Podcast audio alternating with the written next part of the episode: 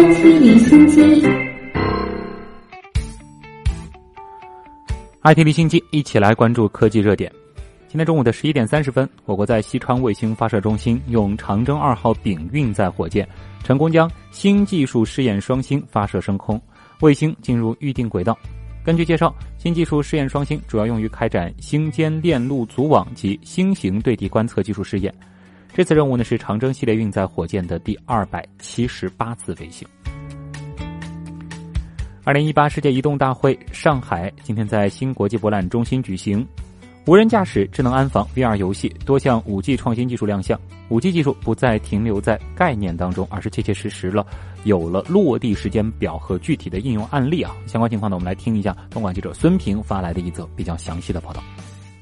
五 G 意味着什么？最直观的理解就是一秒钟可以下载完高清版《哈利波特》系列七部电影。而对游戏爱好者来说，不仅是打游戏再也不会卡了，电影头号玩家中代入感超强的游戏体验也有望依托于 5G 网络得以实现。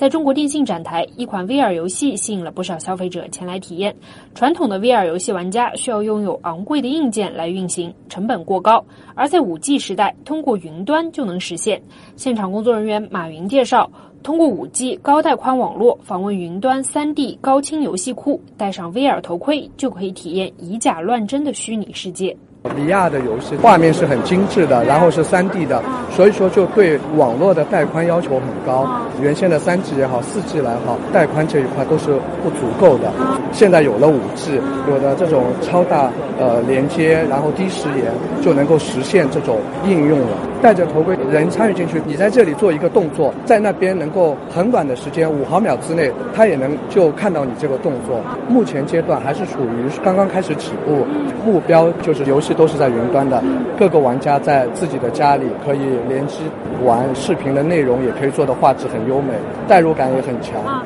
智能安防也是 5G 应用的发力点。在中国移动展台可以看到，通过 5G 网络传回的由外场无人机拍摄的多路 4K 高清监控视频，画面清晰流畅，没有卡顿。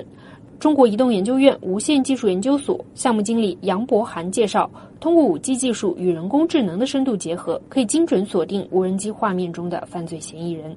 只有五 G 才能承载这么高的带宽，因为在空中嘛，这个和地面还是不太一样。如果要是四 G 网络，大概是只有七到八兆。现在我们有四十兆，回传了以后，我们就可以通过这个平台进行一个人工智能的识别。识别完了以后，然后它就可以就是对这个人员进行一个跟踪和锁定。五 G 的真正发力点还不止于此，它更重要的意义在于为产业变革提供了利器。毫秒级的时延将大大加速智能驾驶等新技术新应用的落地。在五 G 远程编队智能驾驶体验区，记者看到，通过会场的一套操作系统，就可以对正在碧云路上行驶的两辆编队汽车进行远程操控。通过车联网技术，后排车辆可以自动跟随前车行驶。这是华为、上汽、中国移动在去年展会期间达成战略合作后，基于五 G 网络研发的新项目。现场工作人员张义忠介绍，这将大大提高未来货物运输的效率。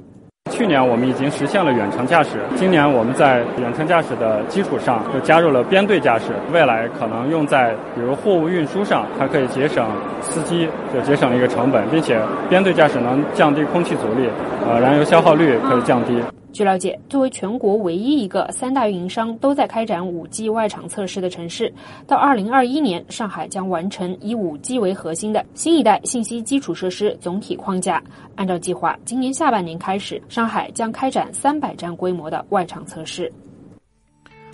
可以说是很期待了啊！当然，令人期待的还有由中国移动湖北公司、华中科技大学、爱立信公司共同发起成立的中国移动五 G 联创中心开放实验室。今天呢是正式落户湖北，这是华东地区首个五 G 联创中心开放实验室。实验室呢将会开展跨行业融合创新，加快五 G 科研项目产业化进程，打造全新的五 G 产学研用合作生态圈。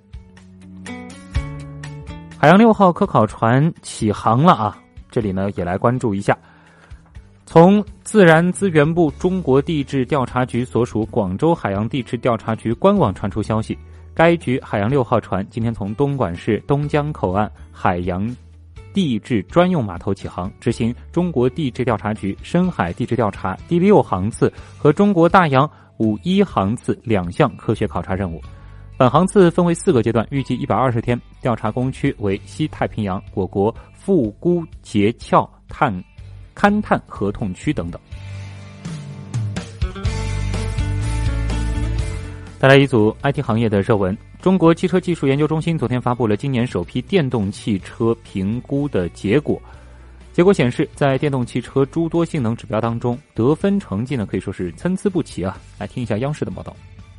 这次用于测评的六个车型是从市场随机购买，以市场主流消费的车型为主。测评结果显示，在对六款车型的客观测评中，包含续航、电耗、充电、安全、动力五个测评指标，同一指标得分成绩参差不齐。总得分九十分以上五星车型有三款，而八十分以下三星车型也有三款。目前，中国汽车技术研究中心共发布了十五款电动汽车测评结果。综合来看，消费者尤为关注续航里程和电耗。但还有不少性能指标是消费者需要亟待掌握的，比如电动汽车的涉水性能、高温或超低温情况下充电性能和行驶性能。有些企业呢，可能对这种电磁性能充电的兼容性，仍然可能还会存在一些问题，有待于不断的去去提高。通过这次的测评，公布了数据，发现自己在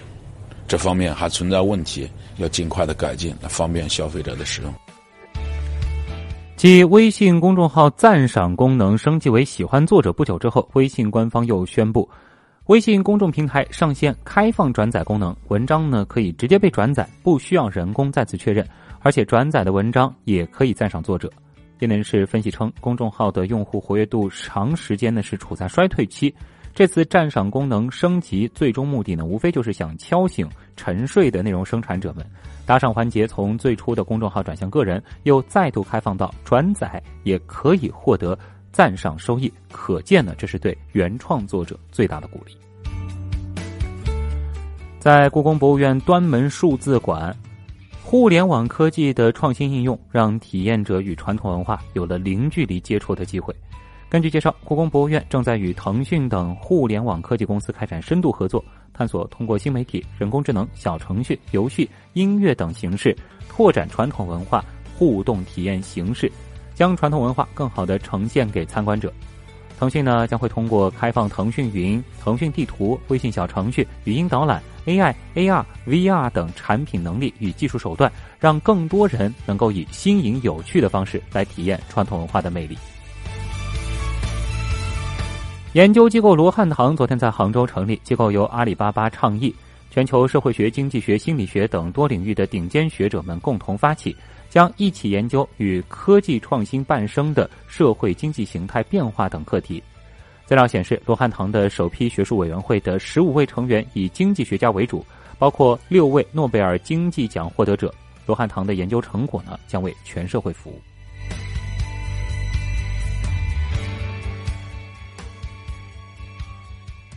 哥伦比亚总统桑托斯昨天批准使用无人驾驶飞机低空喷洒除草剂草甘膦，以熏死作为毒品可卡因原料的古科植株。